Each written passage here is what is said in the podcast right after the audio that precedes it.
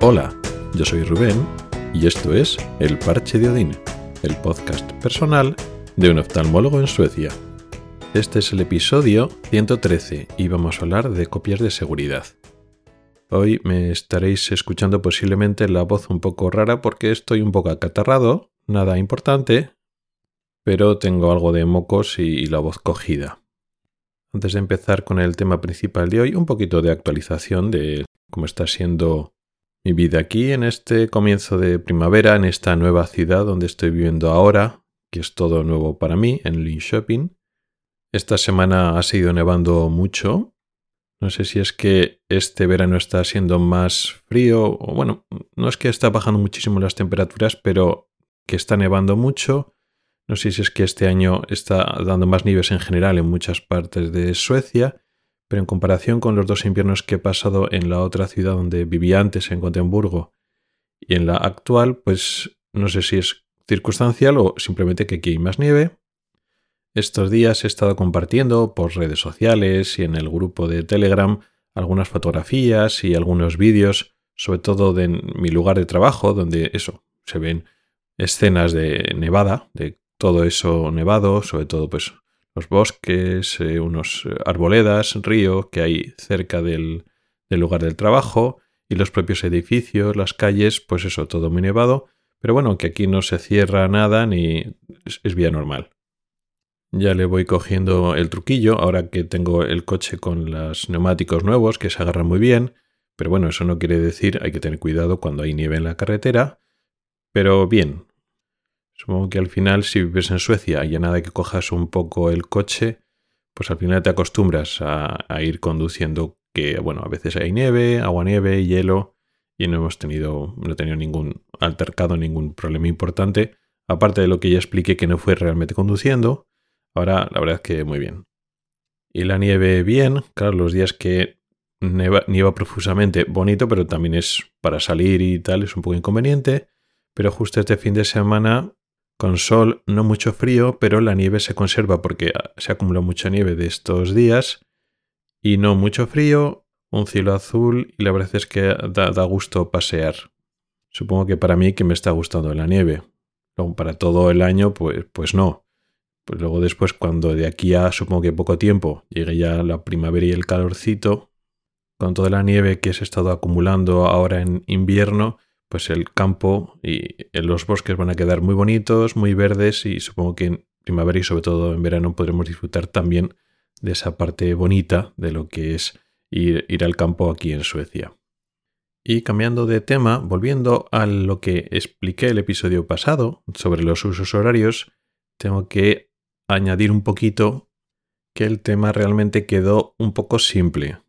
Se complica un poquito más con el concepto de la inclinación de la Tierra, lo de los usos horarios que explicaba la diferencia entre este y este y la diferencia de las horas. La hora solar de Suecia es muy diferente a la hora solar de España porque Suecia está más al este y realmente el horario que coincide con las horas que usamos en toda la región de Europa Central y España entra en Europa Central aunque no esté en Europa Central, pues eso es cierto la mayor parte del año, es incluso más cierto en, verano, pero sí que es cierto que debido a la inclinación de la, de la Tierra, cerca del solsticio de invierno, pues eso, a finales de diciembre, realmente una parte de España se alinea de una forma cercana a Suecia. Por Alemania, por Suecia, está más o menos alineada, no del todo, la parte más este de España, pues la zona más pegada, pues eso, Cataluña y parte de la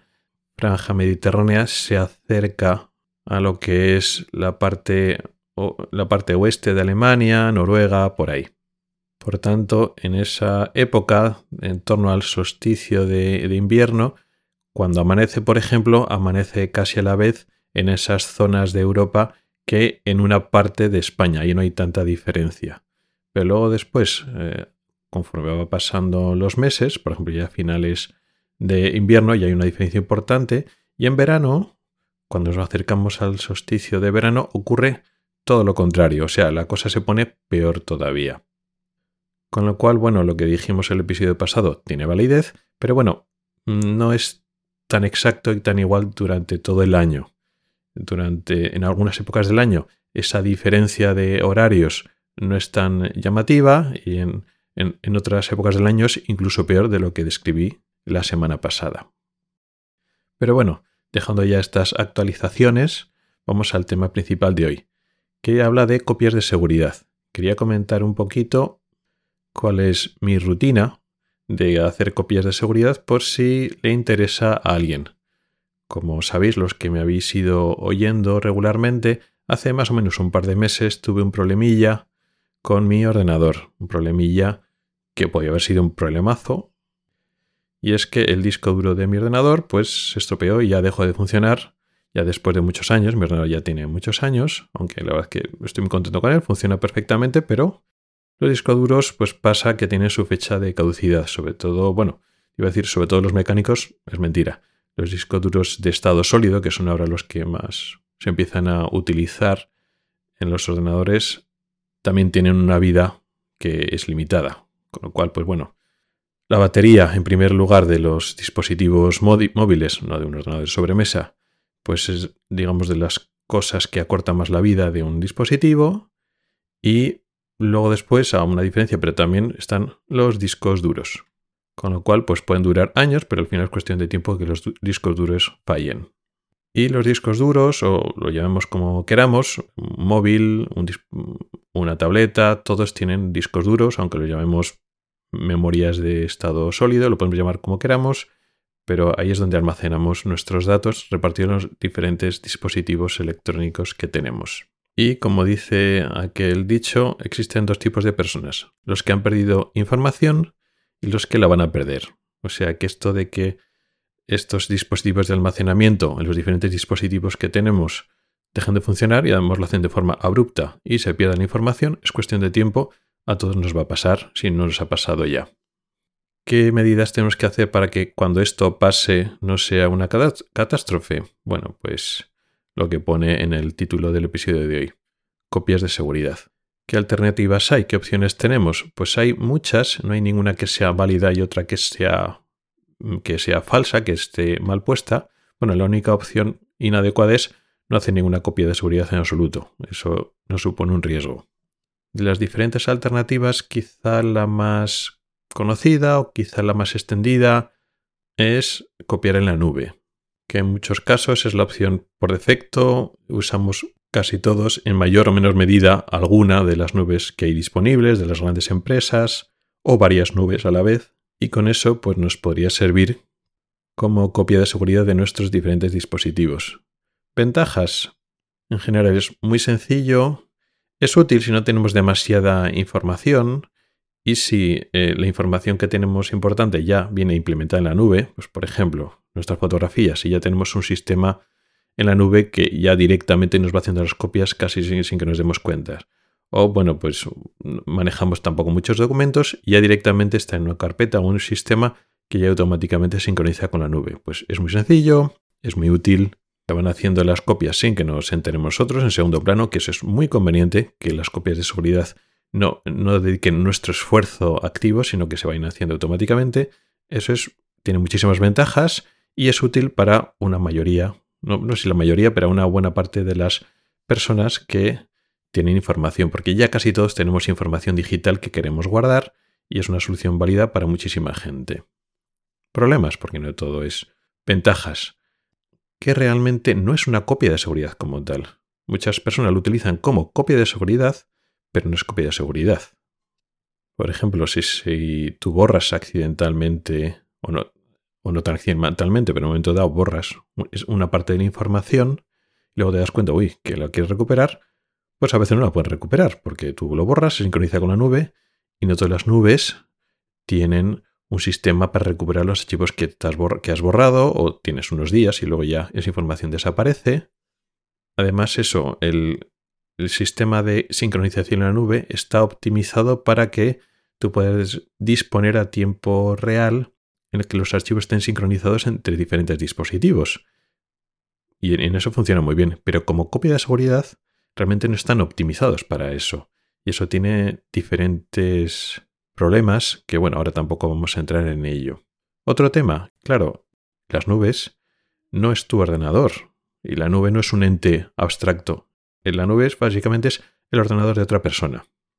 En este caso, normalmente una entidad, una empresa grande. Con lo cual nuestro ordenador es el ordenador de otro, con lo cual tú tampoco tienes mucho control, aunque creas que sí, no tienes mucho control con eso. Puedes pensar, no, hombre, pues son grandes empresas que tienen grandes servidores, que tienen información repartida en varios servidores y eso es incluso más seguro que si tengo las copias yo. Bueno, no será la primera y la segunda vez que, bueno, pues hay problemas en esos servidores y que la gente pierde datos. Y hay que tener en cuenta que ellos no te están garantizando. La mayor parte de las nubes, que muchas veces son gratuitas o estás pagando muy poca cantidad, realmente no te están garantizando que te conserven esos datos, con lo cual lo pierdes y no es que puedes reclamar mucho. Otro tema relacionado con esto, pues que algo tienes que pagar muchas veces o lo que viene de forma gratuita pues es un poco limitado, le sirve a mucha gente, pero bueno, si quieres acumular datos y datos, tienes que empezar a pagar. Eso es curioso porque pagas, tienes que pagar todos los meses por mantener esa información en la nube, con lo cual es un gasto, digamos, mensual. No es una inversión inicial que luego amortizas, sino estás pagando todos los meses por tener esa información ahí. Hay un pago periódico que no tiene ningún fin. Con lo cual, que esta solución sea barata, igual a largo plazo no es tan barata como lo parece al principio. Otra solución es las copias locales. No subes tu información a un disco duro de otra, otro ordenador de otra persona, lo lanzas a la red, sino que tú tienes esa información, pues yo qué sé, en tus dispositivos y haces una copia de seguridad, es decir, copias esa información en otro dispositivo, en otro elemento de, almacenamiento de información en otro disco duro separado de este dispositivo principal. De tal forma que si ese dispositivo casca, ese disco duro deja de funcionar, o se rompe el ordenador, o pierdes el móvil, o se te rompe la, la tablet, pues esa información la tienes en otro dispositivo, en otro disco duro adicional. Eso puede ser barato porque compras un disco duro de gran capacidad externo, por decirlo así, que se conecta con un cable, por ejemplo, al ordenador. Es una inversión inicial no muy cara y que tienes mucha información y no tienes que pagar todos los meses. En principio parece una inversión barata, pero también tiene un problema, que no es una cosa fácil. En principio parece fácil. Bueno, pues si quieres hacer una copia de seguridad de un ordenador, tan fácil como conectar ese disco externo pues USB, lo conectas al cable, copias la información y ya está. Sí, pero lo tienes que conectar, te tienes que acordar y tienes que hacerlo. Con lo cual este, esta solución está bien, pero también tiene sus pegas. ¿Cuál es la solución que utilizo yo y que no es que recomiende a todo el mundo, pero hay algunas personas que no han pensado en ello y que le puede servir.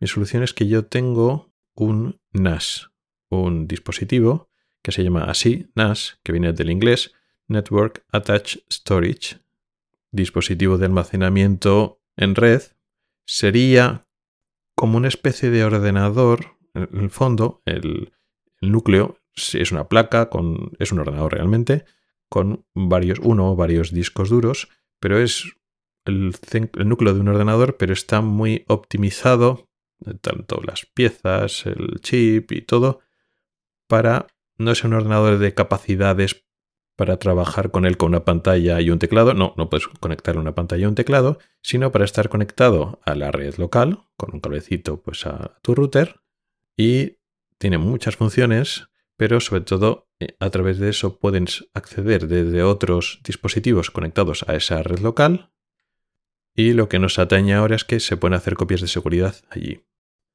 ¿Qué desventaja tiene? Bueno, que el desembolso inicial puede parecer más que, por ejemplo, simplemente un disco duro USB que te conectas, pues es algo más caro. Tienes que comprar el dispositivo, que no es que sean muy caros, pero luego tienes que comprar los discos duros, que con uno solo en principio no vale se puede hacer, pero la intención, la filosofía del NAS es que tengas por lo menos dos. Yo, por ejemplo, mi NAS tiene cuatro discos duros.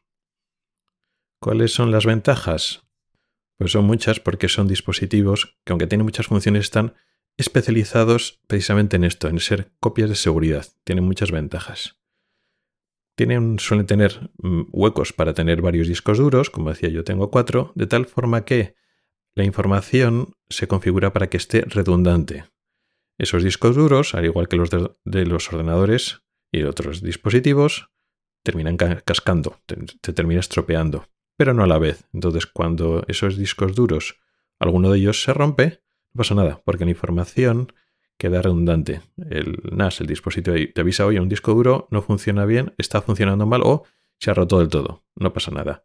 Quitas ese, te compras otro disco duro, quitas ese disco duro, lo vuelves a poner y restauran la información y no pierdes absolutamente nada. Entonces esta es a prueba. Que eso no pasa con un móvil o un ordenador normal. Se arma el disco duro y, se perdido la información. Punto. Otra ventaja importante en general son muy fáciles de configurar y arreglar, sobre todo para esto básico de hacer copias de seguridad, y eso se hace automáticamente. Quiero decir, yo cuando conecto el ordenador, sin que yo tenga que hacer nada, en segundo plano, es una actividad que no tengo que molestarme en hacer yo, el ordenador pues se conecta a la red local, se conecta al, router para salir a Internet, si yo quiero navegar pues tiene que salir a Internet, pero se conecta al NAS y entonces automáticamente, al conectarse al NAS, empieza a hacer copia de seguridad que se llama incremental. La primera vez que conectas un NAS a, través de la red a un ordenador, pues puede tardar tiempo en hacer una copia de todo, pero la segunda vez y las demás veces se conecta y eh, compara la copia de seguridad que hay en el NAS. Oye, ¿ha cambiado algo? No, está todo igual. Si tienes gigas y gigas guardados en copia de seguridad en el, en el NAS, Mira, ha cambiado estos tres archivos. Vale, pues no tienes que hacer una copia de seguridad de todo el disco duro del ordenador. Simplemente ese nuevo archivo se copia, se actualiza y ya está.